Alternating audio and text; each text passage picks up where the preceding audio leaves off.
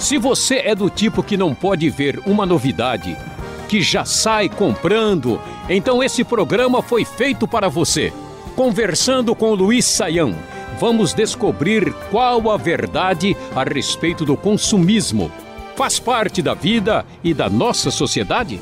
Ou é um dos muitos pecados modernos? Você não vai querer perder essa prosa que começa a partir de agora. O consumo hoje em dia está ligado a uma questão muito séria: preservação da natureza.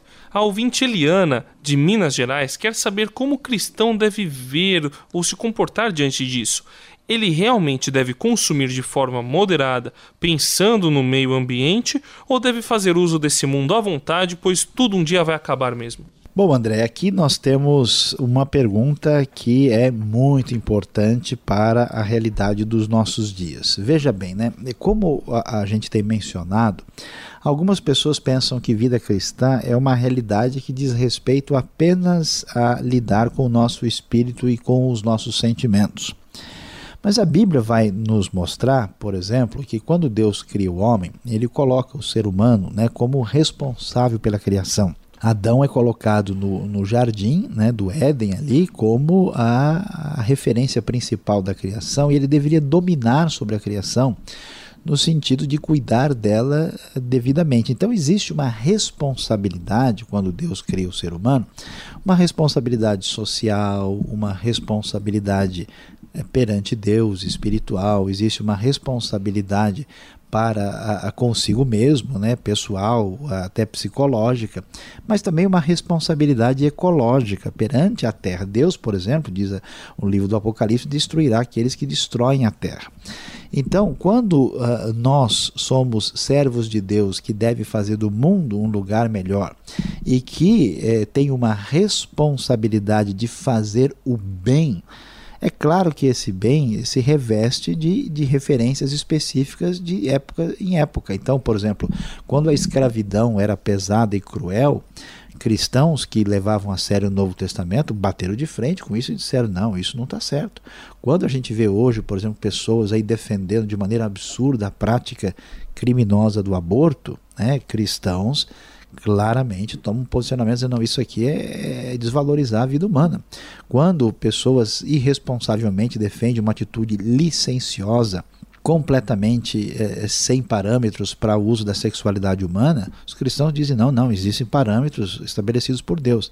Da mesma maneira, quando as pessoas movidas por um consumismo exagerado, sem se preocupar, envenenam as águas, destroem a terra, acabam com o solo, sem se preocupar, por exemplo, com seus filhos e netos, a atitude é incorreta. A gente sabe que vai haver uh, um apocalipse, a gente sabe que vai haver uma intervenção final de Deus, mas isso não significa que nós devemos imaginar, bom, vai acabar, então deixa eu ajudar aqui, né? vou começar arrebentando a minha casa. Não, nada disso. Né? A gente deve ter uma atitude responsável e espiritualidade cristã também é espiritualidade ecológica.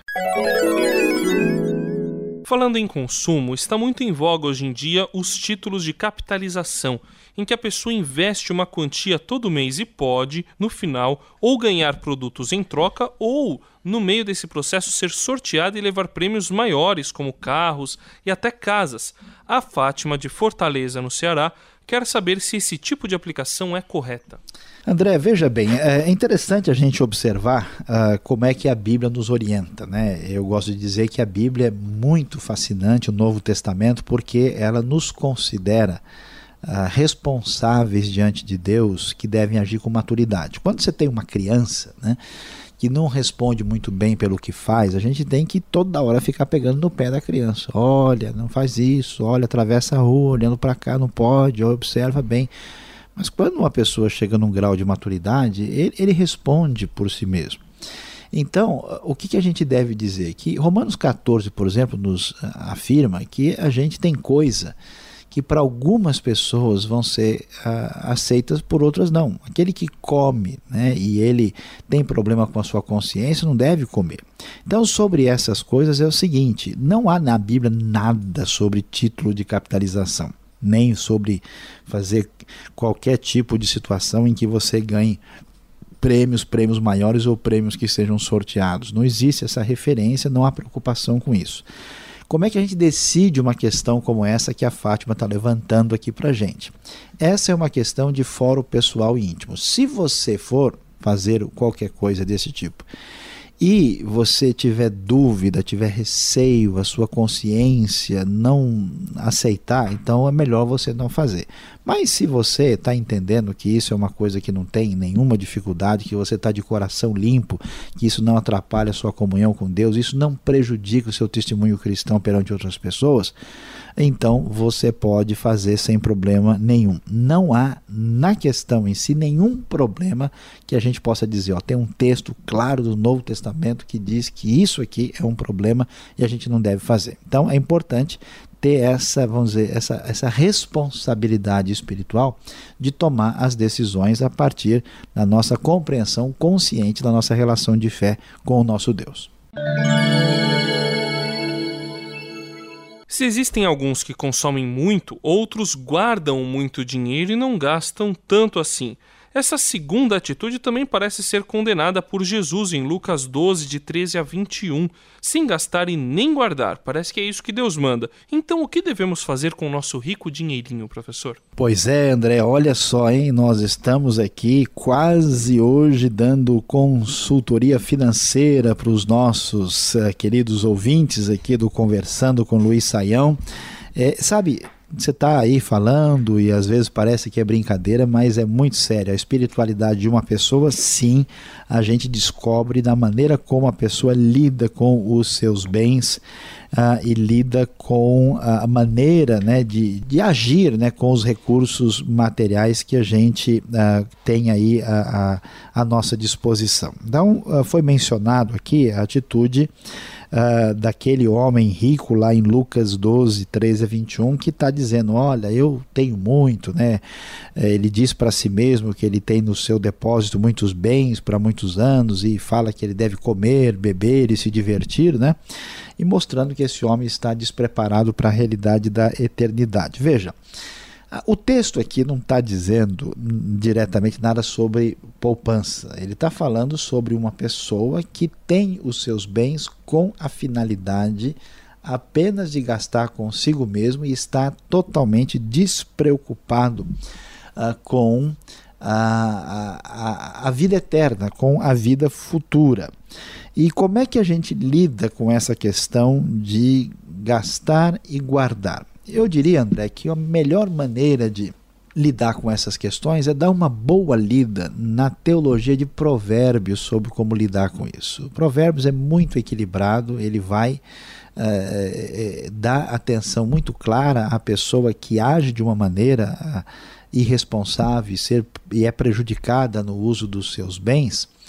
Uh, mas também eh, a gente vai ver, não mais em Provérbios, mas um pouco em Eclesiastes, uma ridicularização daquela pessoa que vai, trabalha, trabalha, trabalha, trabalha, guarda tudo e depois tudo que ele tem fica para os outros. Então aqui é uma questão de bom senso. Se você tem muitos recursos que Deus lhe dá e você fica né, trabalhando feito um maluco, só ajuntando mais e mais e mais, a pergunta é para que isso? O sujeito comprou a vigésima casa, mas ele tem um corpo só, não dá para dividir, né? Como é que ele vai aproveitar as 20 casas, né? Eu gosto de brincar e volto a dizer, né? A mulher comprou 100 pares de sapato, mas ela só, tá, só tem dois pés, né? Ela não virou centopeia ainda, ela não é, né? Ah, não, não dá para a gente. Então, se, se a pessoa não usufrui, a pergunta é para que, que ele está eh, guardando tanto. Então, uma, uma atitude equilibrada de bom senso faz com que a pessoa gaste de uma maneira adequada para que ele tenha como usufruir daquilo que Deus criou e ao mesmo tempo ele poupe uh, para que ele enfrente situações inadvertidas, difíceis, complexas e complicadas aí da vida que aparece uma enfermidade, um problema inesperado, um acidente, uma situação. Então, o, a palavra-chave para lidar com isso é bom senso e equilíbrio, né? Nada de ser perdulário, gastão irresponsável e nada de ser muquirana, né? Mão fechada, pessoa aí que uh, não tem condições de viver a vida em função da sua postura avarenta uh, e absolutamente mesquinha. Este foi o programa Conversando com Luiz Saião. Produção e apresentação André Castilho e Luiz Saião. Locução Beltrão. Realização Transmundial. Envie você também suas perguntas para conversando@transmundial.com.br ou escreva para a Caixa Postal 18.113, CEP 04626-970 São Paulo, capital. E até o próximo programa.